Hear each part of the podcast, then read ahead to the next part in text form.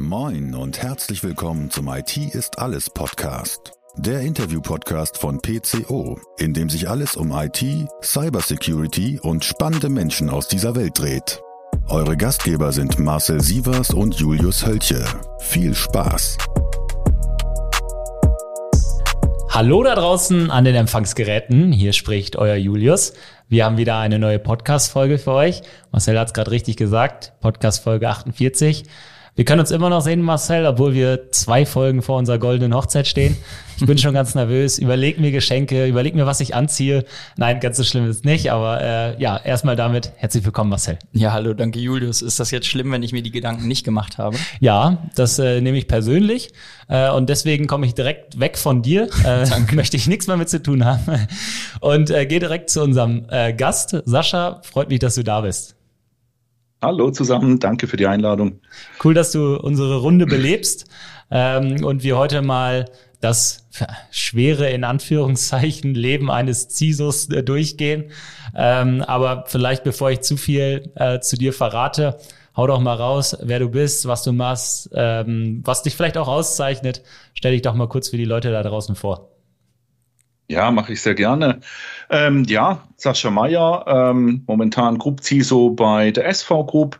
SV Group ähm, ist ein äh, Konzern zum Thema Hotellerie. Wir haben Restaurants, wir haben Personalrestaurants, Mensen, wir haben teilweise Gastronomie auf Schifffahrt, wir haben aber auch ein Software-Startup, wir haben eigene Hotellösungen, die wir vertreiben und und und und und ganz, ganz viel. Ähm, da davor war ich zehn Jahre, doch auch wirklich zehn Jahre CISO von der Luxussuchenmarke ähm, IWC Schaffhausen. Mhm. Ähm, da, wo ich auch beheimatet bin, die gehört zum Richemont-Konzern, so einer der größten Luxusgüterkonzerne der Welt. Da auch schon sehr, sehr viel gesehen. Ähm, da davor ähm, im Cloud-Startup gearbeitet. Also ich bin schon sehr, sehr lang mit dabei, sag ich mal. Ähm, kann da auch sehr viel Erfahrung mitbringen. Was zeichnet mich aus? Ja, gute Frage. Man soll sich ja nicht so selbst beweihräuchern.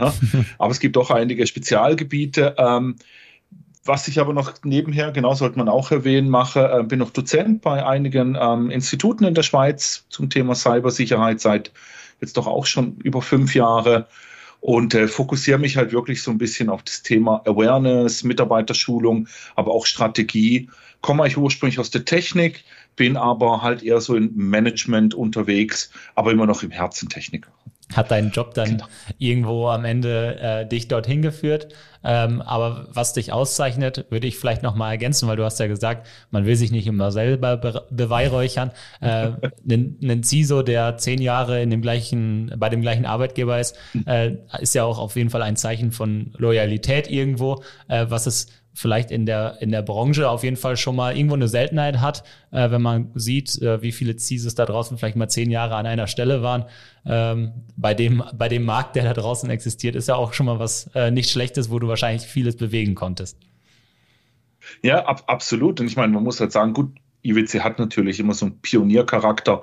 Man muss sagen, wenn jemand natürlich 2012 schon jemand einstellt, damals hieß es halt noch eigentlich Security Manager, ja. hat es schon irgendwo äh, äh, sage ich mal, Charakter. Es war auch sehr technisch getrieben. Wir konnten dann aber aufgrund von Angriffen, die damals stattgefunden haben, halt mussten wir wirklich eine Strategie entwickeln, die umsetzen. Und das hat sehr, sehr gut funktioniert. Und muss sagen, die Sachen, wo wir damals gemacht haben, erfahren haben, sind immer noch top aktuell. Und das Einzige, was sich ändert, sind zum Teil ein bisschen die Produkte, die Lösungen, neue Sachen, die auf den Markt kommen. Aber die Logik äh, bleibt die gleiche. Und wie du sagst, zehn Jahre ist eine lange Zeit ja, da äh, hat man viel erlebt und viel mitnehmen können. Jetzt hast du viel erlebt, äh, zehn Jahre an einer Stelle.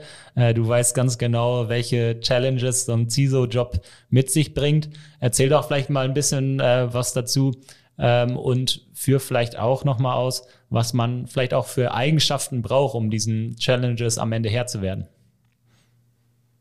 Ja, also ich denke, was wichtig ist, ist natürlich ähm, ja, man muss eigentlich ein Alleskönner sein, oder? Viele Jobs sind sehr technisch getrieben, das heißt, ich fokussiere mich auf, auf die Technik. Man merkt aber relativ schnell, da komme ich nicht weit voran. Viele fokussieren äh, als CISO nur auf Risk, also das heißt, sie kommunizieren nur auf Risk Management oder was auch immer oder wollen irgendwelche Frameworks einführen. Ganz ehrlich, ich glaube, die Zauberformel ist der Mix aus Faktor Mensch, Organisation, Technik. So, und jetzt kommt es halt wirklich drauf an, in was für ein Unternehmen gehe ich denn rein? Also ich bin jetzt hier in, sage ich mal, in der Gastronomiebranche ähm, oder Hotelleriebranche. Ähm, was muss ich denn hier machen? Wo fange ich denn hier an? Ganz ehrlich, pushen natürlich äh, das Thema Awareness als eins der Haupt, warum wir wollen den Change forcieren. Aber wenn ich in einem regulierten Betrieb arbeite, eine Versicherung, eine Bank oder wo auch was, da ist man das schon gewohnt. Da weiß ich ja natürlich, dass ich äh, von oben vom Regulator und wir haben schon mal hier äh, ähm, ähm, viel Policies, da ist schon viel geregelt. Komme ich aber in so eine neue Firma rein oder das war in einem Industriebetrieb, was halt ein Uhrenhersteller auch mhm. ist, da hast du gemerkt, der Faktor Mensch ist extrem wichtig. Du musst gut kommunizieren können, man muss alle Stufen abholen können, man muss mit dem Business reden können. Es hilft nicht, wenn ich mich im Kämmerchen verstecke und hier über meine Firewalls rede oder versuche irgendwelche Tools. Ich muss diesen Mix, diesen Spagat beherrschen, oder? Und, und das muss ich. Und das geht halt nur, indem ich mich halt permanent weiterbilde, indem ich mich aber auch für Business interessiere. Ich muss noch wissen, wie wie funktioniert denn oder was sind denn Bestandteile einer Businessstrategie oder mal einen Geschäftsbericht lesen, wo verdienen wir denn unser Geld, mit was verdienen wir denn unser Geld oder und und und und und. Also ich muss da sehr universell sein und das merke ich jetzt gerade in der neuen Stelle auch. Man muss halt wirklich von ganz oben bis nach ganz unten kommunizieren können und das ist wirklich eine große Fähigkeit. Auf der anderen Seite muss ich natürlich auch komplette IT-Themen beherrschen. Ich muss gucken, was Neues gibt. Also es ist wahnsinnig breit. Ähm, ja, North, äh, North, South, East, West, würde ich behaupten. Man muss vieles können und man muss halt permanent neue Sachen lernen oder und sich auf das Neue äh, einschießen. Nur Technik, nur Organisation hilft nicht. Es muss wirklich der Mix sein und eine gesunde Strategie, die halt aufs Unternehmen zugeschnitten ist. Es reicht nicht, wenn ich sage, oh, wir brauchen hier eine neue technische Lösung, neue Firewalls, EDR und ich weiß nicht was. Bringt mir nichts, wenn ich die Mitarbeiter nicht im Mode habe oder das irgendwie organisatorisch regle. Ne? Apropos neue Branche, die du gerade mal angesprochen hast, Hotellerie ist ja jetzt mhm. auch etwas, was eher unter Pandemie gelitten hat, Inflation, Energiekrise jetzt neuerdings. Ich habe letztens einen Bericht gelesen, dass äh, ich glaube, die DEHOGA plant in Deutschland irgendwie einen Energieaufschlag auf Zimmerbuchungen draufzugeben, weil entsprechend Heizkosten gestiegen sind. Wie konntest du denn jetzt in deinem Wechsel zu deinem neuen Arbeitgeber die Geschäftsführung überzeugen, trotzdem Investitionen in Informationssicherheit zu tätigen und eben dieses Thema so hoch aufzuhängen? Mhm. Gut, man muss halt sagen, ähm, die hätten die Stelle gar nicht bewilligt, wenn ihnen das nicht vollkommen klar gewesen wäre. Also die Stelle ist auch recht hoch, hoch angehängt, sage ich mal, in der Organisation, was dir natürlich eine gewisse ähm, Funktion und äh, den Zugang auch zu, zu, den, zu den Gremien gibt. Das ist schon mal extrem wichtig. Und man hat halt einfach gemerkt, dass halt die fortschreitende Digitalisierung, die jetzt halt wirklich in der Branche extrem voranschreitet, halt auch Risiken mit, mit sich bringt. Und das sieht man halt in dem, dass man halt wirklich Zeitungen liest, ähm, unsere Mitbewerber, die halt wirklich äh, ja leiden, zum Beispiel ein Mitbewerber äh, von uns ist Appetito. Ähm, Appetito, die wurden Mitte Juni gehackt ähm, von der Gruppe namens ähm, Hive mit der Hive-Malware. Ich meine, die haben eine Milliarde Umsatz, 12.000 Mitarbeiter. Wir haben zwischen 6.000 und 7.000 Mitarbeiter. Und ich meine, die waren mal down, oder? Und, und man, man sieht sowas. Ähm, und das sind halt so Cases, die das geht nicht spurlos an der Konzernleitung vorbei und das zeigt aber auch ähm, diesen, diesen äh, äh, modernen Charakter und dieses Umdenken, das halt gerade stattfindet. Dann halt, man sieht auch eben halt äh, verschiedene Hotels, die Hotelketten, die gehackt werden. Ich sehe jetzt gerade ähm, die IHG Group, ich weiß nicht, ob euch das was sagt, aber ist eine von der größten Hotelketten weltweit mhm. mit 1000 Hotels in 600 Ländern 200.000 Mitarbeiter. Die wurden von zwei Vietnamesen, Gruppe TP, äh, offline genommen, ne? gerade mal so. Die wurden dann ähm, äh, isoliert von dem IT-Team. Und, und das sind halt die Stories, das muss man rüberbringen in der Konzernleitung, das muss man erzählen, weil genau das kann uns auch passieren. Damit schaffe ich schon mal die Awareness. Und was wir erreichen wollen, ist halt die sogenannte Resilienz, das Thema Cyber Resilience.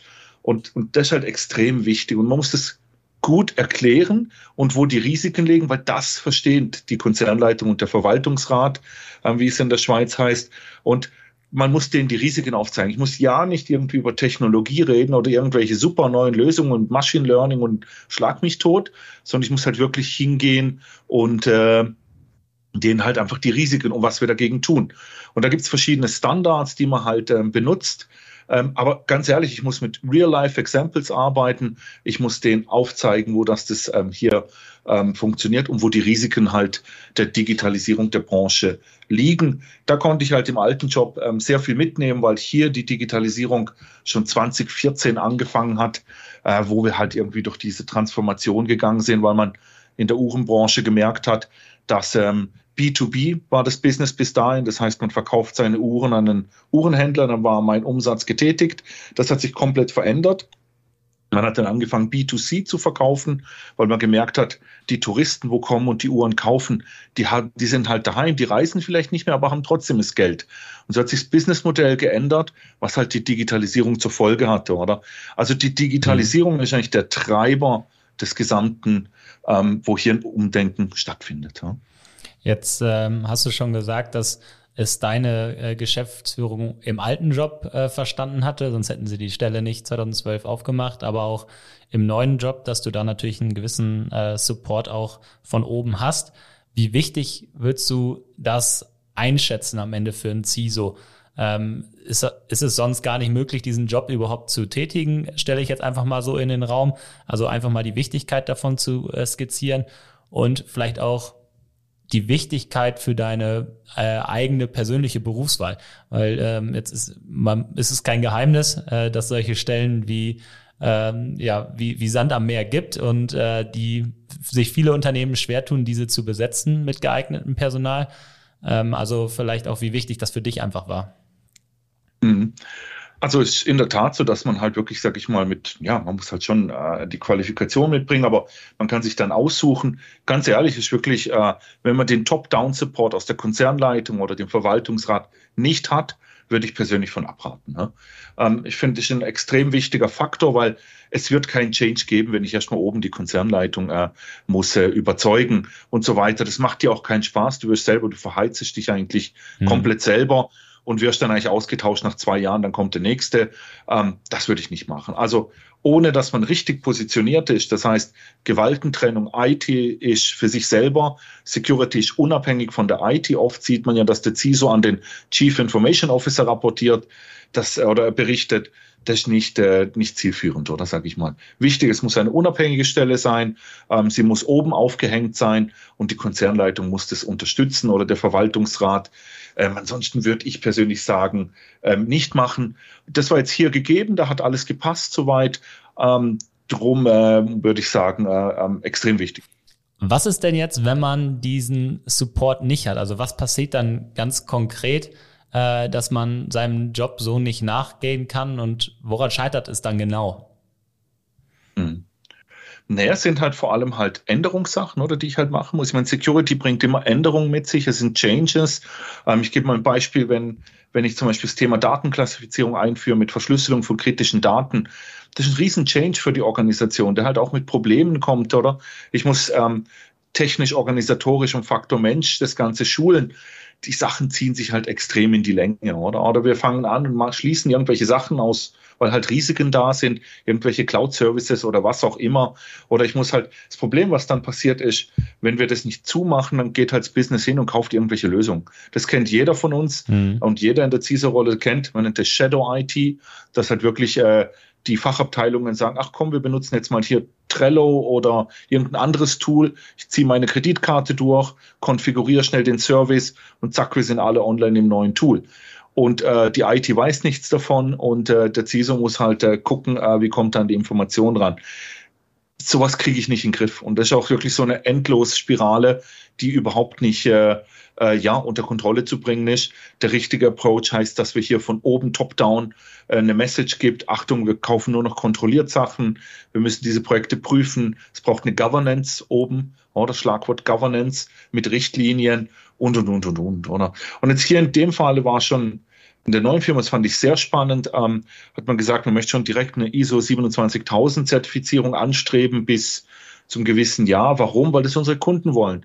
Wir haben halt sehr viele Kunden, die halt im Bankgewerbe, ähm, ähm, Versicherungen und so weiter, die sehen uns halt als Supply Risk an, die auditieren uns, oder? Und wenn wir da nicht ready sind. So, jetzt implementier mal ISO 27000 ähm, in so einen Konzern mit 6.000, 7.000 Leuten, wo äh, halt einfach, ähm, ja, wie soll ich sagen, halt, äh, ja, äh, Gerichte verkaufen, Hotelzimmer verkaufen. Es wird schwierig, wenn da nicht die Ansage von oben kommt, ähm, das ist wichtig für uns als, als Unternehmen, darum machen wir das, dann beiße ich mir hier die Zähne aus, oder? Also jeder, wo die ISO-Norm kennt, wo das schon mal eingeführt hat, der weiß, das wird einen riesen Change in der Organisation geben. Und ohne Top-Down ja, da bin ich dann in zwei Jahren kurz vor der Zertifizierung wahrscheinlich weg. Ja. ja.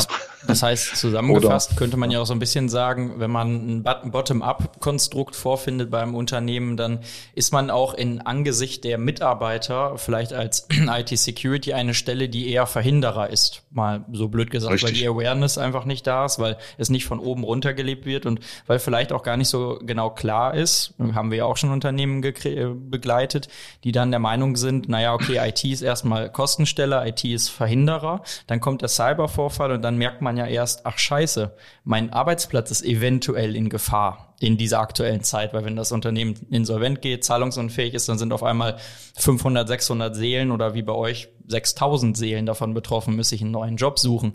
Und das umgekehrte Beispiel ist dann ja der Top-Down-Approach, wo man dann ja eigentlich zusammenfassend sagen kann, da wird es A von oben runter gelebt und da ist dann die Security nicht Verhinderer, sondern eigentlich Business Enabler für die Digitalisierung und für die Zukunft. Richtig. Und darum ist so genau das, wo ich sagte, in nicht regulierten Betrieben muss ich mit Awareness anfangen. Klar, es gibt technische Sicherheitslöcher, die müssen wir sofort stopfen, mal hier so einen Vulnerability Scan machen und was auch immer. Aber ich muss am Tag eins schon eine Awareness-Kampagne planen, zwar eine gute. Es reicht nicht, ein E-Learning oder irgendein Tool zu kaufen. Hier schicke ich an alle, äh, mach mal, geht den Kurs durch, mach ein Quiz und dann erwarte ich den Change. Ich brauche eine gute Kampagne, oder? Die halt wirklich ein Change. Die Message muss sein, wir sind hier, um euch zu helfen. Oder die Kampagne muss Spaß machen.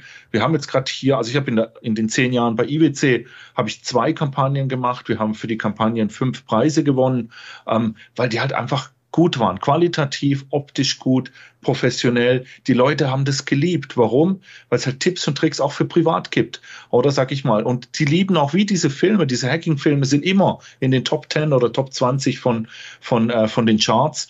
Und genau das will ich ja eigentlich auch das spannend rüberbringen. Und das sind super Stories. Ich war jetzt gerade zwei Wochen auf Tour. Ähm, ähm, bei uns intern, wir machen so eine Roadshow mit, mit verschiedenen äh, Locations. Da habe ich einen Slot bekommen und ich durfte eine halbe Stunde ähm, präsentieren, was wir machen die Leute waren fasziniert, oder? Wenn man das gut rüberbringt. Storytelling ist hier das absolute Must und ich muss die Leute sensibilisieren. Viele denken halt eben, ach komm, wir kaufen irgendein Tool vom Hersteller, schicken das an alle, ähm, die müssen das E-Learning fertig machen mit irgendeinem Quiz und dann werden sie ihr Verhalten schon ändern. Funktioniert nicht. Und, und ich glaube, das ist wirklich der Trick, die Zauberformel. Ich meine, wann mache ich das E-Learning? Freitagmittag oder wenn es noch schön sonnig ist, kurz vor Deadline und dann muss ich diesen blöden, äh, das blöde E-Learning und den Quiz noch machen. Oder? Und äh, ich mache es dann noch ein bisschen challenging, damit es auch wirklich was bringt. Das funktioniert nicht. Drum, die Strategie muss sein, ähm, wirklich hier das Ganze ähm, ähm, aufzubauen. Komme ich jetzt aber in so eine Bank, in regulierten Betrieb, Gesundheitswesen, da weiß ich schon, das ist, da gibt's schon so ein Grundrauschen, oder? Da ist so ein Grundrauschen von Security. Da muss ich vielleicht mit anderen Sachen anfangen. Aber ganz ehrlich, Faktor Mensch, extrem wichtig, oder? Zielgruppengerecht kommunizieren und spannend machen. Ne? Langeweile ist der Tod für, für, jeden, für die Security-Aktion und für den CISO schlussendlich. Ja. Das ist wohl so eine, eine Schulung, die langweilig ist. Äh, die skippt man vielleicht so ein bisschen oh. durch und dann ist fertig. Oh. Ähm, und du hast schon, du hast schon recht, in so einer Bank, äh, da sind sich oh. wahrscheinlich auch alle bewusst, äh, sei es mal um die Sensibilität der Daten und äh, haben das, na, weiß ich, so, als naturell wahrscheinlich so ein bisschen im Hinterkopf. Wir müssen aufpassen, wir müssen vorsichtig sein ähm, weil es was eine sehr sensible Branche ist. Das ist natürlich dann in so anderen Branchen, ähm, klassisch von produzierend äh, bis äh, Gastronomie, Hotellerie, äh, Logistik, vielleicht ein bisschen was anderes, äh, auch von, von den Persönlichkeiten, die dann äh, mhm. den Großteil der Arbeitnehmerschaft auch ausmachen. Und ich finde das eigentlich sehr, sehr spannend, was du gesagt hast, dass ähm, diese Awareness-Kampagne groß aufgebaut sein muss. Und äh, ich glaube, für eine ordentliche Awareness-Kampagne, und da kommen wir auch, vielleicht schließt sich da so ein bisschen der Bogen zu den Challenges, dass man sie auch tatsächlich nur gut aufbauen kann, wenn man am Ende ähm, das Business auch verstanden hat, wenn man verschiedene Sprachen spricht, ähm, von verschiedenen Abteilungen, die von verschiedenen Menschen auch im Unternehmen, ähm, um auch zu verstehen, was die eigentlich den ganzen Tag in der Firma machen und wo sie vielleicht Berührungspunkte mit der IT-Sicherheit haben und das wirklich auch unternehmensnah zu machen und nicht äh, die Schulung, die weil es nicht individualisiert ist und überall gleich ist, sondern ich glaube, da braucht man auch diesen gewissen ja, Kniff des Storytellings, der aber genau individualisiert auf das Unternehmen passt. So würde ich es jetzt mal einschätzen, weil sonst geht halt die Langeweile, kommt ein wieder einher mit, ne? Richtig. Und, und dann gibt es auch eine Unterscheidung nicht nur aufs Unternehmen, sogar auf die Zielgruppe hinweg mhm. ähm, und, und auf die Kultur zugeschnitten. Ich gebe dir ein Beispiel. Ähm, wir, wir müssen ähm, im, im Betrieb drin, ähm, wenn man da reinkommt, muss jeder machen, in sogenannte Betriebstage. Das heißt, ich, ich arbeite am Hauptsitz und ich muss in, wie einen Tag in den Betrieben arbeiten. Das heißt, ich muss einen Tag ins Personalrestaurant, ich muss einen Tag in einem Hotel arbeiten und einen Tag in einer Mensa. Und ich habe jetzt schon zwei Tage gemacht und ist super spannend, weil wenn du mit den Leuten mal wirklich an der Front redest, oder die jeden Mittag einfach in der Mensa nur schöpfen, oder die Polenta mhm. da drauf knallen auf den Teller und raus das Zeug. Jetzt hast du mir Hunger ich, gemacht. Ja, genau, ja, ich weiß, ihr habt ja heute schon eine Tour hinter euch. Ja? So, und äh, nein, aber red du mal mit denen. Jetzt bist du als CISO da drin in so einer Großküche, wo wir wirklich, ich weiß gar nicht, wie viele Leute und wie viel Essen da rausgeht, unzählige. Also zum Beispiel ETH Zürich, ähm, wo wir die ganzen Mensen betreuen, war ich gerade vor zwei, drei Wochen dort, habe natürlich die Gelegenheit genutzt, um mich mit den verschiedenen Leuten auszutauschen, zu dem Thema auch, ist es überhaupt interessant für die? Und wie, wie erreiche ich denn überhaupt die Leute? Hm. Und was können die damit anfangen? Und ganz ehrlich, auch die bekommen E-Mails, auch die klicken auf diese Sachen drauf. Die haben aber so einen Stress. Wie will ich die denn abholen? Hm. Das ist so die Frage, du musst dich wirklich rausgehen, mit denen unterhalten. Und hier geht halt wirklich nur der Link, in dem dass du spannend machst und sie können auch was für sich mitnehmen, oder? Und wenn du irgendwas mal blockst oder sperrst in Zukunft, dann musst du immer dieses Why. Warum machen wir das? Gut erklären. Und dann funktioniert das auch. Das war auch in diesen zehn Jahren vorher, wo ich gelernt habe. Wir hatten mal eine Aktion, ähm, finde ich ein super Beispiel, bringe ich auch hier mal im Unterricht. Ähm, wir hatten eine Aktion, dass wir alle Cloud-Services sperr, äh, sperren werden. Und zwar innerhalb von sechs Monaten. Das heißt, wir reden wirklich von Google Docs, Google Drive, Dropbox, V-Transfer. Jetzt, wenn ich natürlich mit so externen Anbietern äh, Fotos austausche, Videos, die halt High Quality sind, muss ich große Daten hin und her schieben. Hm. Oder wenn ich in so einem Marketing-Meeting drin sitze, arbeiten die alle an Google Docs. Das war damals so der Fall. So, jetzt hast du sechs Monate als CISO Zeit, um denen zu erklären, dass du denen jetzt Google Docs abstellst. so, was machst? Ohne dass die jetzt auf die Barrikaden gehen. Mhm. Ja, was mache ich? So, zum Glück hatten wir schon eine gute Kampagne am Laufen, die hieß damals Top Secure. Wir hatten, äh, wir waren bekannt, wir hatten immer Full House mit Lunch and Learn. Wir haben kommuniziert. Wir haben A erklärt, wir machen ein Lunch and Learn über Cloud Services. Warum ist das wichtig? Warum muss man die Daten unter Kontrolle haben? Wir haben Newsletter geschrieben, wir haben mit den Zielgruppen kommuniziert. Wir haben gesagt, passt auf, da wird sich was ändern, dann und dann. Und das ging sechs Monate und am Schluss, wo das dann abgeschalten wurde, hatten wir eine Beschwerde, oder? Und das bei hunderten Usern. Und das ist gut, das funktioniert. Aber es kostet dich Zeit, es kostet Geld und man muss halt auch die Muße haben, um das durchzuführen, oder? Technisch abgestellt habe ich es in einer halben Stunde. Ja, der Gegenwind der Menschen ist äh, der größere Gegenwind, als mir so. äh, die Technik liefert, ja.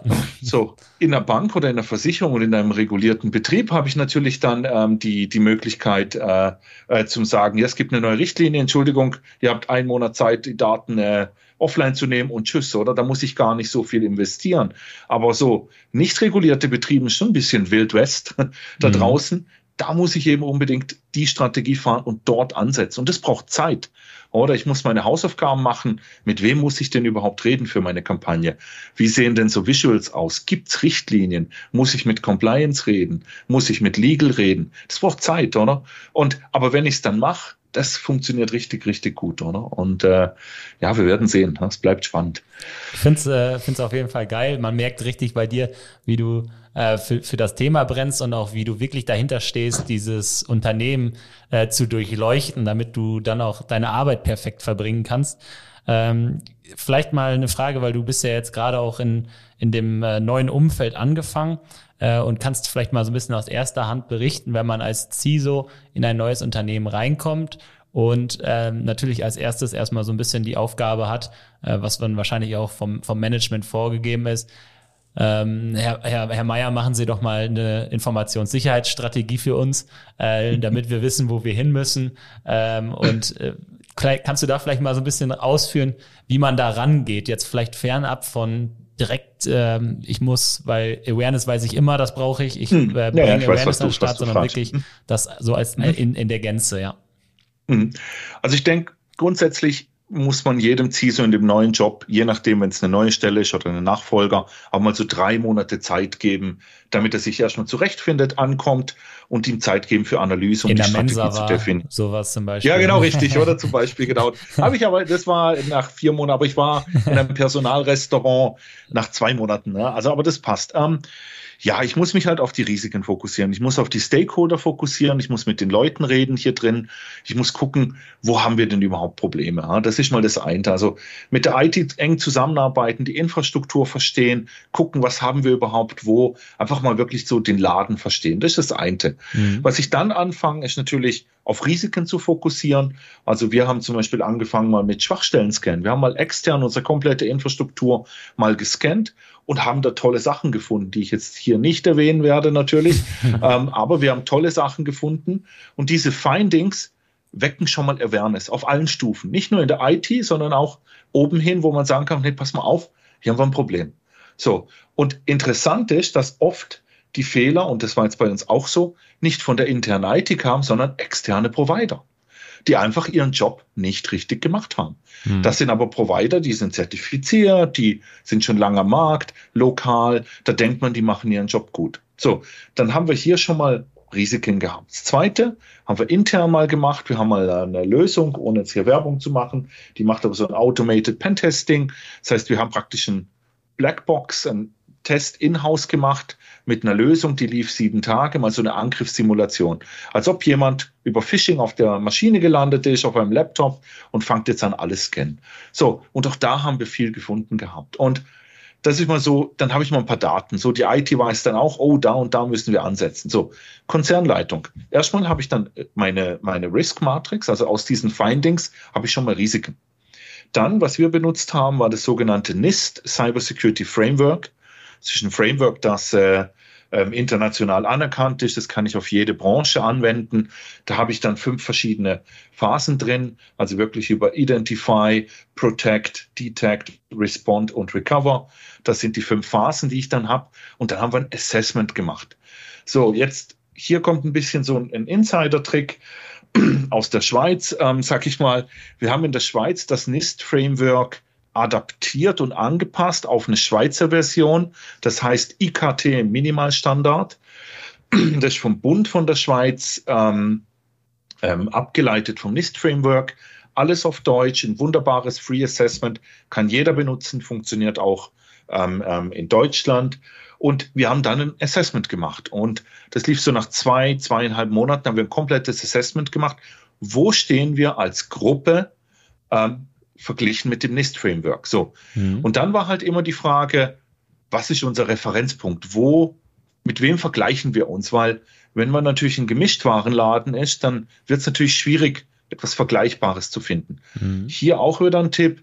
Ähm, der Schweizer Bund, jetzt, na gut, in Deutschland haben wir natürlich BSI, ja, die haben andere Probleme im Moment. ähm, genau, so, konnte ich mir nicht verkneifen. Ja, genau, oh Gottes Willen. Das, äh, das, war, das war auch harte Story, ja, aber äh, können wir nachher noch drüber quatschen. Wichtig, ähm, bei dem IKT-Minimalstandard gibt der Schweizer Bund einen Richtwert für alle nicht regulierten Branchen. Also es spielt keine Rolle, ob ich Autoreifen verkaufe oder Schnitzel Pommes oder was auch immer. Das ist der Minimumstandard. Und mit dem haben wir uns verglichen und haben so halt wirklich feststellen können, wo haben wir noch Bedarf zum uns verbessern. Mhm. Und diese Kombi zwischen unseren Risiken, also diesem Risk Assessment, diesem ähm, NIST-Framework und der Vergleich mit dem Standard, ähm, gab halt wirklich der Konzernleitung halt Visibilität, wo stehen wir. Und da, wo wir schwach waren, haben wir gesagt, hier setzen wir an, oder? Das sind halt so klassische, das findet man überall noch in großen Betrieben. Und wo ich angefangen hatte, hat man schon gesagt, ISO 27000 bis 2025 Zertifizierung. Ein großer Vorteil, was viele auch nicht wissen, dieser IKT Minimalstandard. Ähm, jede Frage ist, ist an ein ISO-Control gemappt. Mhm.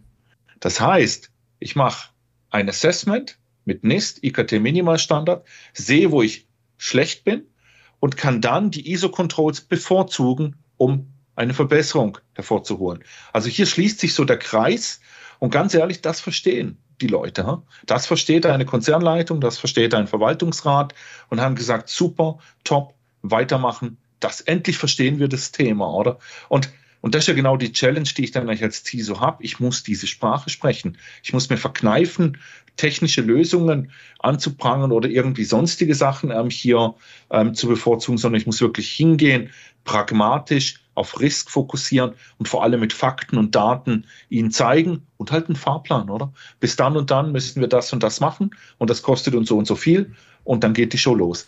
Wenn ich, und dann kommen wir nochmal auf deine Frage, Julius, vorhin zurück, wenn ich den Support oben nicht habe, dann bringt mir das alles gar nichts, oder? Dann muss ich wirklich kämpfen, damit ich überhaupt irgendwie einen Euro oder einen Franken bekomme, um da irgendwas zu tun. Oder, oder ich muss dann jeder, wenn ich aber den Support oben habe und die wissen, oh, wir müssen unbedingt was tun, da ist jemand, der hat einen Plan, der hat sogar Daten, der hat das auch ein Assessment gemacht, dann ist das gar kein Problem, oder? Mhm. Und darum ist eigentlich so much entscheidend für, wenn ich irgendwo eine Stelle zusage, ob ich diesen Support habe oder nicht. Man merkt ähm, vielleicht bei dem einen oder anderen Unternehmen auch, was wir in der Vergangenheit hatten, da war dann dieser Support vielleicht nicht da und nach dem Assessment äh, hat man sich in die Augen geguckt und hat gesagt, oh, das kostet ja ganz schön viel und das ist ja ganz schön viel Aufwand. Äh, ja, da machen wir nur ein Viertel. Und das ist in der Informationssicherheit ja auch immer so ein Viertel, dann kann man auch gleich gar nichts machen. Gibt's das auch in günstig? War Gibt's, dann immer gibt's die Frage. das auch in günstig? Und das ist, glaube ich, genau das, was du angesprochen hast. Wenn da ja. nicht hintergestanden wird und wenn man das gar nicht, das Risiko gar nicht versteht und äh, die, die allgemeine Sachlage, äh, dann, dann kommen halt so welche Fragen, ne, ob es das auch in kleiner gibt und Co. Was mich äh, nochmal interessiert, du hast es gerade so schön gesagt, das, das heißt, ihr habt das Framework nachher wieder auf die ISO 27001 gemappt, ähm, mhm. weil es auch möglich ist. Warum, ähm, also wie de, der Zusammenhang ist mir dann schon mal äh, klar. Also warum habt ihr euch aber trotzdem nicht direkt für die ISO 27001 entschieden? Also hätte man ja auch theoretisch als Assessment nutzen können. Warum äh, ist das aus deiner Sicht gerade noch der bessere Standard gewesen gerade? Weil ich halt schlichtweg, weil wir gesagt haben, wir wollen als Ziel diese Resilienz haben. Das heißt, wir wollen uns mhm. vorbereiten auf einen Angriff und wir möchten wissen, wenn der Angriff kommt, wie reagieren wir drauf. Und ganz ehrlich, es macht schlichtweg greifbarer. Ich kann visuell wunderbar darstellen, wo, dass wir was zu tun haben, in welcher Phase drin, oder? Im ISO habe ich zwar dieses Spider-Diagramm, einen Haufen Text, mhm. aber wenn ich alles auf eine Page kann wunderbar darstellen, leider sehen wir jetzt kein Bild, das ja ein Podcast ist, aber ähm, Hauen wir bei LinkedIn mit rein. ja, genau, das können wir mit reinhauen, richtig, so ein Template, das haben wir erstellt. Ganz ehrlich, ein Slide, das benutze ich auch für Management Reports, da zeige ich, hier sind wir, hier sind wir besser geworden, das hat's gekostet. Ähm, da habe ich mich auch inspirieren lassen von, von anderen Firmen, die genau die gleiche Strategie und das verstehen die Leute, oder? So eine ISO ist halt immer so ein bisschen schwer verdaubar, sage ich mal. Ähm, ich finde ISO wichtiger nach außen hin oder dem Kunden gegenüber mhm. zeigen, hey, wir der Laden haben wir unter Kontrolle. Nach innen ist wirklich wichtiger. Und eben nochmal, das Thema Resilienz ist halt wirklich genau das, was wir wollen. Und die Frage ist nicht, ob wir angegriffen werden, sondern wann, oder? Und wie reagieren wir darauf? Und erkennen wir das überhaupt? Hm. Das habe ich halt in, in der Norm drin, kann ich das schlecht abbilden, oder? Sag ja. ich mal, weil es halt wirklich so riesenumfangreich ist. Arbeite ich aber mit dem NIST-Framework fünf Phasen, ähm, da sehe ich dann auf ein Bild und das verstehen die, oder? Das ist halt genau das. So eine ISO ist halt immer ein bisschen schwer verdaulich, ja. Zeigt, zeigt einem Laien in Anführungsstrichen dann vielleicht auch ganz gut, in welchen Phasen äh, man gerade die Security äh, Maßnahmen umsetzt, um ähm, vielleicht an der Erkennung zu arbeiten oder an der Prävention oder wo auch Richtig.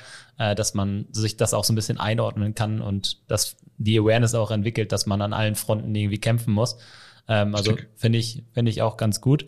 Ähm, du hast eben gesagt, ähm, Risk Assessment, äh, die ISO 27001 ist ja theoretisch auch ein risikobasierter ja, Ansatz. Genau. Ähm, ist das dann auch nachher wie so eine Priorisierung der ganzen Maßnahmen, die dann überall aus allen Findings und Co. rauspurzeln am Ende äh, getroffen werden, weil du hast auch gesagt, Fahrplan ist dann halt das Wichtige, ähm, Zahlen genau. dran zu schreiben, aber auch, man kann nicht alles auf einmal machen, das wissen wir auch alle in IT, die Ressourcen sind genau. endlich. Ähm, also ist das das Risiko ausschlaggebend am Ende für alle Maßnahmen, die dann umgesetzt werden und den Fahrplan? Genau, richtig. Also genau da setzen wir auch an, oder? dass wir halt sagen, was priorisieren wir hier? Und es ist eben relativ klar. Also so, so Sachen wie Detect oder Respond, das haben die wenigsten Firmen im Griff, oder? Sag ich mal. Oder größere schon oder die, wo schon länger dabei sind. Mhm. Aber es ist ein Klassiker, dass du sagst, Detect und Respond. Wie reagieren wir denn überhaupt drauf? Oder jetzt werden wir angegriffen. Erkennen wir das überhaupt oder erkennen wir es erst, wenn die, die Lösegeldforderung da ist und die Bildschirme alle verschlüsselt sind? Mhm. Oder erkennen wir das schon vorher und können dann mit einer Triage das irgendwie versuchen unter Kontrolle zu bekommen? Das ist ja die Frage, oder? Und ich nehme hier das wunderbare Beispiel von dieser IHG-Hotelgruppe. Äh, ähm, das muss man muss einfach recherchieren. Die Gruppe heißt TP, das sind zwei Vietnamesen. Die haben das offline, dieses Booking-System von diesen 1000 Hotels offline genommen, wollten dann eigentlich eine Lösegeld oder Erforderung ähm, durch eine Ransomware ähm, absetzen. Das IT-Team hat das aber gemerkt. Also mhm. sind wir bei diesem Detect. So, mhm. also, und, und das Detect war dort sehr gut. Was haben sie dann gemacht? Sie haben dann ein Respond gemacht, indem dass sie die Surfer isoliert haben und sie haben geschafft, die Angreifer zu isolieren. So, also die haben gewusst, wie sie darauf reagieren. Die Angreifer, die sind dann ein bisschen in Panik geraten und haben dann BBC kontaktiert. Das kann man alles nachlesen, eins zu eins, und haben sich dann bei BBC ja beschwert, dass sie nicht, dass sie nicht weitergekommen sind, haben den Original-Teams-Chats äh, und E-Mail und Outlook ähm, ähm, Screenshots ähm, den äh, zugeschickt. Warum haben sie das gemacht? Aus taktischen Gründen, weil die IHG an der Börse ist. Oder? damit BBC bei denen anklopft und den Druck macht, oder? Weil wenn du an der Börse bist, habe ich eine Meldepflicht. Mhm, ja. So. Und so sind die dann drin. So. Und dann haben die aber gleichzeitig haben die es geschafft, die zu isolieren, haben dann durch Recover geschafft, den Service wieder online zu nehmen und die Jungs äh, ja, in, in die Hölle zu schicken. Und am Schluss gibt es einen famous, äh, einen famous Satz von denen, auch wortwörtlich dort, da sagen, äh, wir hier in Vietnam verdienen nur 300 Dollar im Monat. Ich glaube, der Hack hat der Gruppe nicht viel geschadet. Also mhm. so, nochmal, auch hier jede Phase von diesem Framework ist extrem wichtig, dass, dass man hier gut ist. Und da hilft mir die ISO eben nicht. Mhm. Die ISO sagt mir was ganz anderes, oder? Und was ich ja möchte, ist die Resilienz. Vorbereiten, reagieren, Service wiederherstellen, oder? Und, und, und das kann ich halt nur so ähm, abbilden und das verstehen auch die IT-Leute. Genau da, darum geht's ja, oder? Wenn ich aber in der ISO sage, du, wir haben hier einen Risk äh, bei dem und dem, da komme ich nicht weit. Das ist zwar da, aber das, das Storytelling und auch die Strategie und die Motivation ist eine ganz andere, sag ich mal. Oder? Darum finde ich das so spannend, das auch äh, auf, auf, auf das Thema Resilienz, NIST und diese fünf Phasen äh, zu fokussieren. Ne? Es hilft einem intern in ein, zwei Folien zu zeigen, wo wir stehen und wo wir hinwollen. Ne? Sehr, sehr, sehr gut. Ähm, lass uns doch nochmal, wenn wir gerade über Maßnahmen gesprochen haben, einmal richtig in die Praxis eintauchen. Äh, nämlich, was ist denn jetzt gerade deine Maßnahme? Deine Top-Maßnahme, wo du sagst, yo, die habe ich mir sofort gepackt, weil ähm, das ist, war, war wichtig. Du bist ja auch äh, Awareness-Guru, hast du ja jetzt gerade schon gesagt. War es das Thema Awareness oder hast du dich doch eher technischer ausgetobt? Ja, jetzt muss natürlich aufpassen hier, weil ich erzähle hier nur eine Strategie. Wir haben keine Hörer. unglaublich. Ach so, ihr habt keine Hörer. Nein, ähm, ich denke, ganz ehrlich, ähm, technisch und das Thema Awareness machen wir extrem viel im Moment. Ähm, was wir sagen können, ist halt, dass wir ähm, halt fokussieren auf Schwachstellen-Scanner. Das heißt, dass wir halt äh, ja, ich muss so sagen, wenn wir Tausende, wenn du Tausende von IPs hast, intern, ja. extern, und du willst einen Schwachstellen-Scan jede Woche laufen lassen, dann muss ich das irgendwie automatisieren und ich muss auch wissen, wem gehören die Assets überhaupt ähm, und so weiter. Also wir arbeiten gerade im Moment an Automatisierung vom Schwachstellenmanagement. Mhm. Ähm, was heißt das? Wir möchten jeden Scan wissen, wer, wer steckt hinter welchem Asset.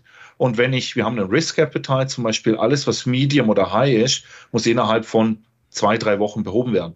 So, und wir wollen das automatisieren. Das heißt, ich kann in unserem System hinterlegen, dass jetzt kenne ich am Montag, immer montags scanne ich ähm, unsere komplette Hotelgruppe.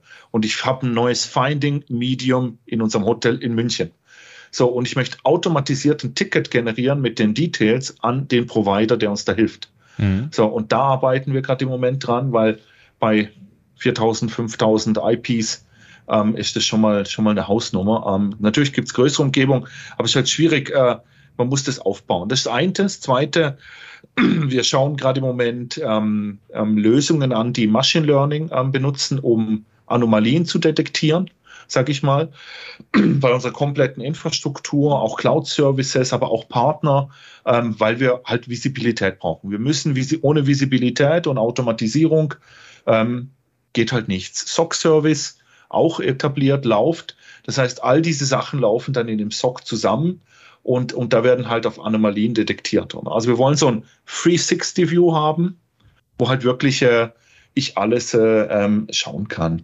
Und natürlich Thema Awareness. Wir launchen Ende November, Anfang Dezember unsere Kampagne, die heißt Security for You. Ähm, wir haben Ninjas. wir haben was mit Ninjas gemacht. wir haben ganz viele verschiedene gehabt. Wir haben ein Kernteam gegründet. Ja, ist geil. Ähm, wir haben äh, ein Kernteam gegründet, das habe ich bisher immer so gemacht, ein Kernteam mit Leuten aus dem Business, weil wenn IT oder Security was macht, naja, wir sind halt vielleicht nicht, wir sind zwar überzeugt von uns, aber äh, kommt es denn an da vorne, ganz, ganz vorne oder ganz unten? Mhm. Wir haben ein Kernteam gegründet mit acht bis zehn Personen, da haben wir wirklich Leute aus dem Marketing, Internal Communications, aber auch Restaurantmanager, Leute aus dem Hotelbereich, wir haben sogar jemand aus dem Frontdesk, äh, aus wirklich wo vorne am Desk schafft und den Leuten das Essen übergibt. Und mit denen zusammen haben wir dann die Kampagne kreiert. Wir haben gesagt, hey, was kommt gut an? Was denkt ihr? Wir hatten fünf, sechs verschiedene Vorschläge und am Schluss wurden es die Ninjas. Und wir haben dann so selbstgebaute Ninjas mit verschiedenen ähm, hier und jeder hat dann Schmunzeln drauf, äh, wenn, wenn sie die sehen. Und das macht richtig Spaß. Das wollen wir jetzt launchen. Ähm, gut, dürfen nicht vergessen, in unserer Branche ist natürlich November, Dezember jetzt ein, ein Riesending. Da machen wir natürlich Umsatz. Wir wollen die Leute auch nicht blockieren. Darum machen wir so einen leisen Start von der Kampagne und dann im Neujahr geht es dann richtig runter, sag ich mal. Mhm. Ähm, ja, und neben dem hat man halt immer in so einem Konzern lernt man neue Sachen kennen, neue, neue so, so jedes Steinchen, wo man umdreht, sieht man neue Sachen, die man vorher gar nicht realisiert hat. Also auch da halt wirklich rausgehen, mit dem Business reden, mit den Leuten reden, äh, die Chance nutzen, um, um sich da zu vernetzen. Also da lernt man jeden Tag ja, momentan was Neues. Aber das, das läuft im Moment so. Ne? Schwachstellen, Scannen und Management kann ich mich noch äh, an nette Worte eines Kunden erinnern, der gesagt hat, nein, das führen wir nicht ein, weil dann, wenn ich was sichtbar mache, muss ich mich ja auch drum kümmern.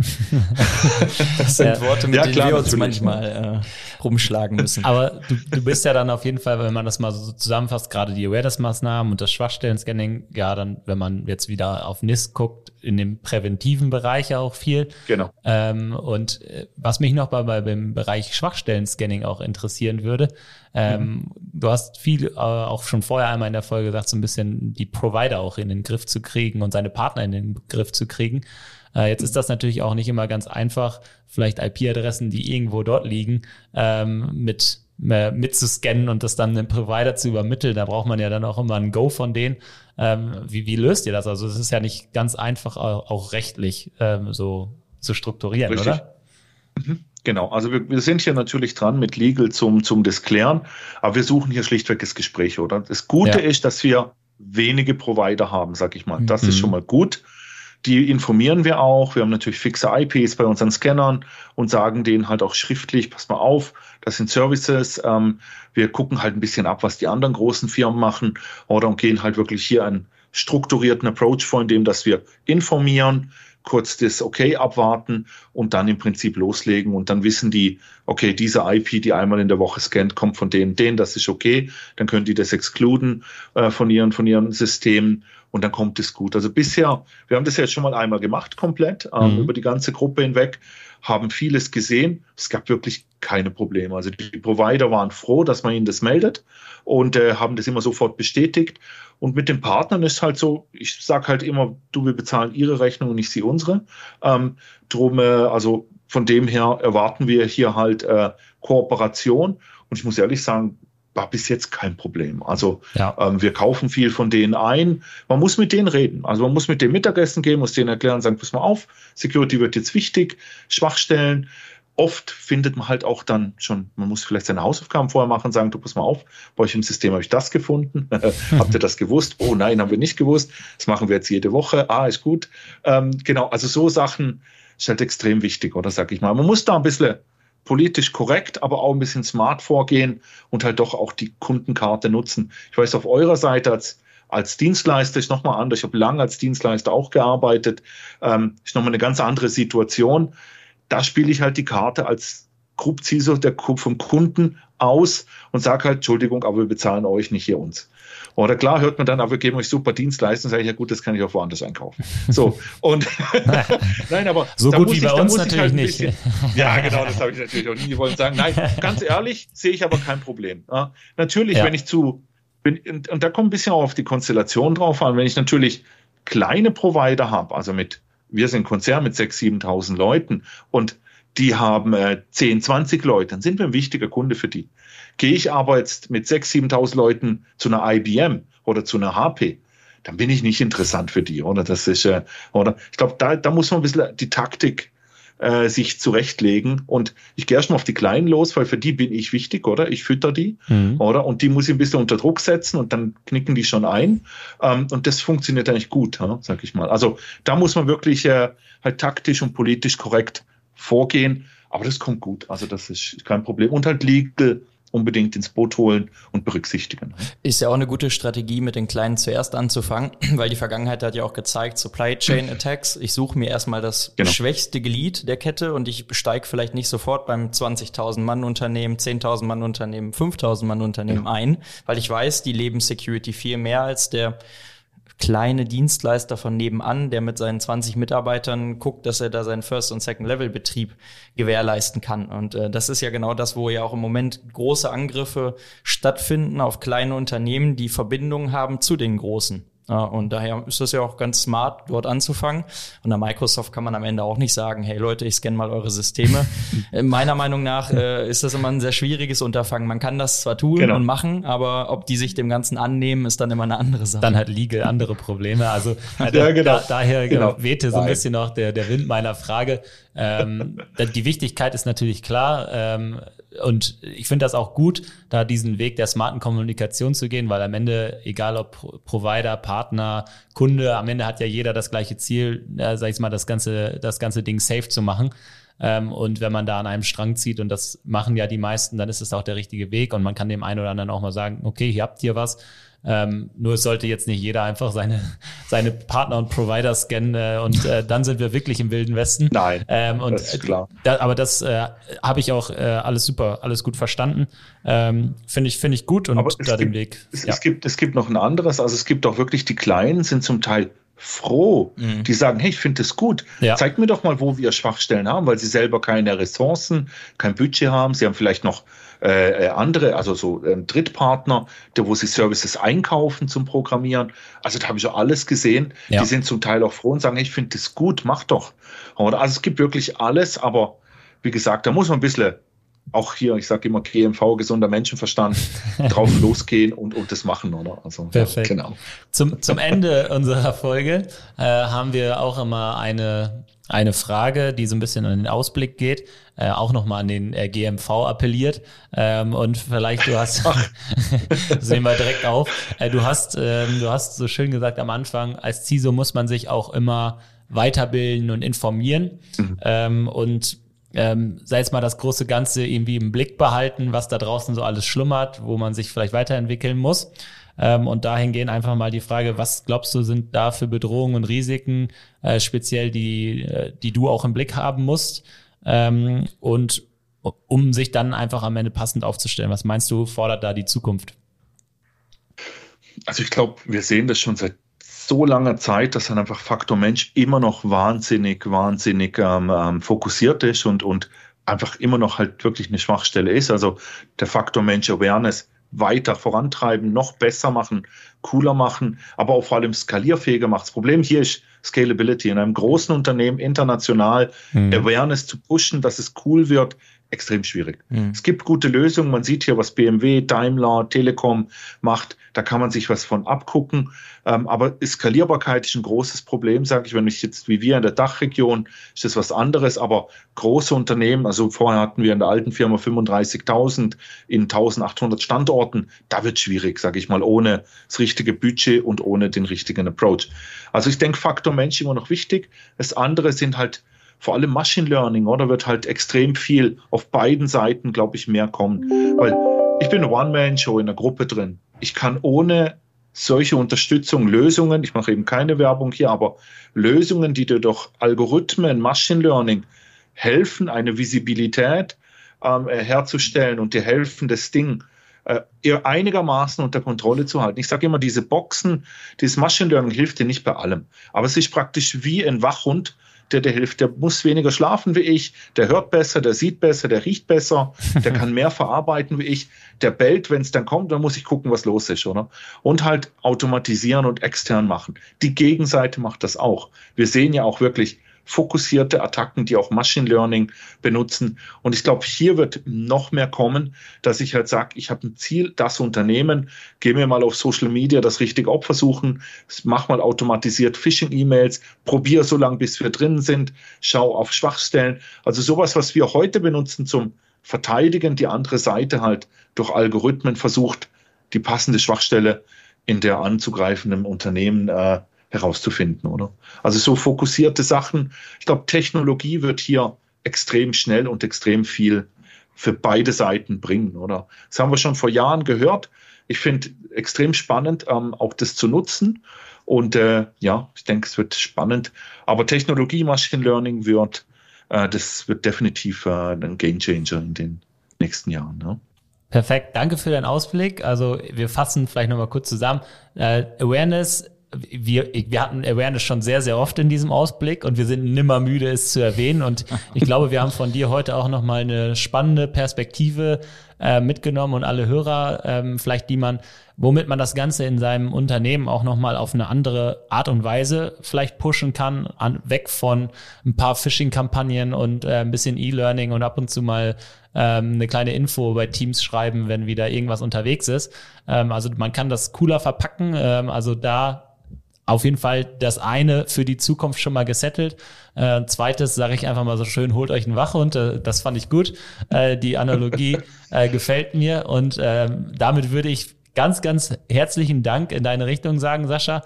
Es hat äh, richtig viel Spaß gemacht, hat uns gezeigt, äh, was hinter so einem CISO-Job steht und wie man den auch mal wieder ausleben kann. Ähm, jeder lebt ihn natürlich irgendwie anders aus, aber äh, ich finde dein, deine, deine Art und Weise, wie du damit umgibst, äh, sehr, sehr passend und ich glaube, da können sich viele egal ob das CISO ist oder ein Security-Verantwortlicher oder oder ähm, was von abschneiden, wie man ähm, sich so in so eine Rolle auch äh, reinarbeiten kann und was man vielleicht von dir mitnehmen kann. Also vielen Dank. Sehr gerne. Ich danke euch für die Einladung. Spaß gemacht. Cool. Sehr Danke. gut. Die letzten Worte in unserem Podcast hat äh, immer Marcel und ähm, Marcel, ich sag schon mal so, ich habe das nicht vergessen, dass du immer noch nicht an unseren 50. gedacht hast. ich habe mir währenddessen ein paar warme Gedanken gemacht, deswegen ähm, bin ich immer mal wieder eingestiegen. Du hast ja gerade Punkt eins und Punkt zwei gesagt. Schenkst Punkt, mir einen Wachhund. Ja, ja, aber naja, ich schenk dir, dass du auf, den, auf das Bellen des Hundes hörst. Ah. Weil nur mit dem Hund ist ja nicht getan. Ne? Also ich brauche ja auch, ähm, jetzt mal in Analogie des Socks zu sprechen, ich brauche ja auch jemanden, der sich 24 mal 7 drum kümmert. Ne? Mhm. Wir haben ja immer noch Ja des Socks, haben wir ja auch ja, ausgerufen. Des Socks haben wir ausgerufen neben. Awareness auch ein nimmer müde werdendes Thema, würde ich mal sagen. Und ähm, naja, was ich auch immer sehr spannend finde, das deckelt sich jetzt wieder mit dem Punkt ähm, Awareness, ist natürlich Digitalisierung, Open Source Intelligence, OSINT kurz genannt. Ich kann ja heute mit, mit den Suchmaschinen meines Vertrauens, das ist ja nur der oberste Eisberg des Internets. Ich kann ja mit ganz, ganz vielen Tools mittlerweile, ich kann theoretisch deinen Namen eingeben und gucken, was du bei eBay bestellt hast. Und dann kann ich immer tiefer reingehen und gucken, okay, Julius hat sich dies und jenes bei eBay bestellt. Äh, dann geht man irgendwo in diese Kommunikation rein und kann sich dann irgendwann die Kommunikation mit so einem Mitarbeiter kapern, wenn ich weiß, wo er arbeitet, was er zu tun hat. Ich kann dann Spearfishing betreiben. Wir haben ja schon mal über DocuSign gesprochen. DocuSign ist ja auch so ein nettes Tool, was meist immer nur Leute verwenden, die etwas höhere Berechtigung im Unternehmen haben oder eine höhere Wichtigkeit um Verträge zu zeichnen ja, das, da wird man einfach nicht müde mit, ne? Und Awareness, also menschliche Firewall ist ein Riesenpunkt. Dann eben der Wachhund und natürlich das Bellen auch wahrzunehmen und das Bellen auch als ein solches zu interpretieren. Nicht wie vielleicht viele Hundebesitzer da draußen auch zu sagen, Schnauze halten, sondern auch einfach mal zu sagen, oh, was hat er denn? Braucht er Wasser? Braucht er äh, Essen? Oder äh, muss er mal raus, ne? Also, das bevor er in die Wohnung macht. Genau, bevor, bevor er in der Wohnung in die Wohnung macht und das kann für die Miete und die Kaution natürlich ein großes Problem werden. Dann ne? Ist die äh, Scheiße am Dampfen oder wie sagt man so genau. schön. Dann ist das Kind im Brunnen gefallen, dann haben wir den Cyberangriff da. Und, und das war eigentlich die perfekte Analogie, um das einfach mal mit mit dieser wörtlichen, bildlichen Sprache vielleicht in die Richtung zu bringen, was so die nächsten wichtigen Schritte und Maßnahmen sind und was sowohl CISOs äh, im Konzern bewegen, aber was natürlich genauso auch im Mittelstand adaptiert werden muss, weil das sind ja jetzt keine Besonderheiten, die machen wir nur in Konzernen, sondern die müssen eben auch vielleicht manchmal mit einem bisschen Verzug. Ich sag mal KI, Machine Learning, das waren so Themen, die fangen halt bei Konzernen an. Das ist deren Spielfläche als erstes. Und die werden dann ja so langsam runter in den Markt gedrückt, bis es dann eine entsprechende Relevanz erreicht hat. Und dann kommt der neue heiße Scheiß, eine Kryptowährung, Blockchain, whatever. Das kommt dann wieder in den Konzernen an und geht dann langsam runter zum Mittelstand. Äh, uns wird ja nicht langweilig. Und äh, ich denke mal, da kann sich jeder Mittelständler, der zuhört, ein bisschen was von abschneiden und äh, Sascha Meyers Worte so weit horchen, dass er vielleicht, vielleicht für heute seine Strategie aber gefunden hat und ansonsten in Kontakt tritt. Was, jetzt muss ich aber noch eines, eins zum Schluss und dann darf ich wieder das letzte Wort haben. Ähm, eins wichtig, OSINT, ähm, ich habe sehr viel OSINT-Ausbildung gemacht. Warum? Wir hatten in der alten Firma ähm, viel zu tun in dem Bereich. Eine, eine spannende Challenge vielleicht auch für dich. Ähm, OSINT im Chinese Internet. Weil unser Business ist im Chinese Internet. So, kurze Pause hier in dem Podcast, kurz überlegen. Keine Chance. Es gibt Kurse draußen ähm, mit OSINT zum das arabische Internet oder das chinesische Internet ähm, ähm, abzusuchen und genau diese Techniken zu finden. Wie gehe ich mit den Schriften, äh, Schriften um? Wie sind denn die Namen aufgebaut? Mhm. Wie finde ich denn Firmen im Handelsregister oder sonstigen Sachen? Also das sind ja, weil unser Hauptkerngeschäft war in China, also ein Großteil von dem und unser Wachstumsmarkt. Und wir hatten Vorfälle der, mach mal eine Investigation im Chinese Internet. es gibt Kurse draußen, super spannend, ähm, ähm, habe ich gemacht, ähm, kann ich nur empfehlen. Das tut nochmal das Gehirn ein bisschen erweitern, sage ich mal, aber aber auch die Logik von dem Gesamten ähm, unbedingt mal anschauen. Also spannende Themen, wenn das wirklich einen interessiert, oh sind. Ich habe da sehr viel gemacht ähm, ähm, die Jahre, aber dann wirklich, wenn du eine Challenge brauchst in dem Gebiet, macht Chinese Internet oh sind, dann geht's richtig rund. Ha? Dann brauche ich aber eine neue Tastatur. nee, brauchst nicht. Nee, nee, nee. Geht alles so. Ha? Keine, keine Sorge. Also, aber ist super spannend. ähm, ähm, kann ich nur empfehlen, so wenn einem langweilig ist. Nehmen wir mal mit für genau. die Nachstudiumszeit. Wenn das vorbei ist, dann brauche ich ja noch eine neue Herausforderung. ja, genau. Und Arabic. Ja? Genau. ja, vielen Dank für Gut. die Empfehlung. Äh, dann würde ich sagen, wir sind damit durch äh, und äh, haben, glaube ich, einige nette Dinge geklärt, ähm, haben Road to 50 nochmal so ein bisschen gesetzt. Ich freue mich. Ich, ich habe jetzt noch vier Wochen Zeit, um mir was für dich zu überlegen, Julius. Ich weiß, yes. das ist dir ganz wichtig. Ja. Und damit würde ich sagen, danke nochmal, Sascha, an dich und ihr dürft die Empfangsgeräte dann jetzt abschalten. Macht's gut. Tschüss. Das war der IT ist alles Podcast mit Marcel Sievers und Julius Hölche. Vielen Dank fürs Zuhören. Präsentiert wird der Podcast von der PCO. Die Vermarktung übernehmen Ulf Masseling und Jana Plogmann. Der Schnitt kommt von René von der Haar und die Musik wird produziert von Markus Nögel. Bis zum nächsten Mal.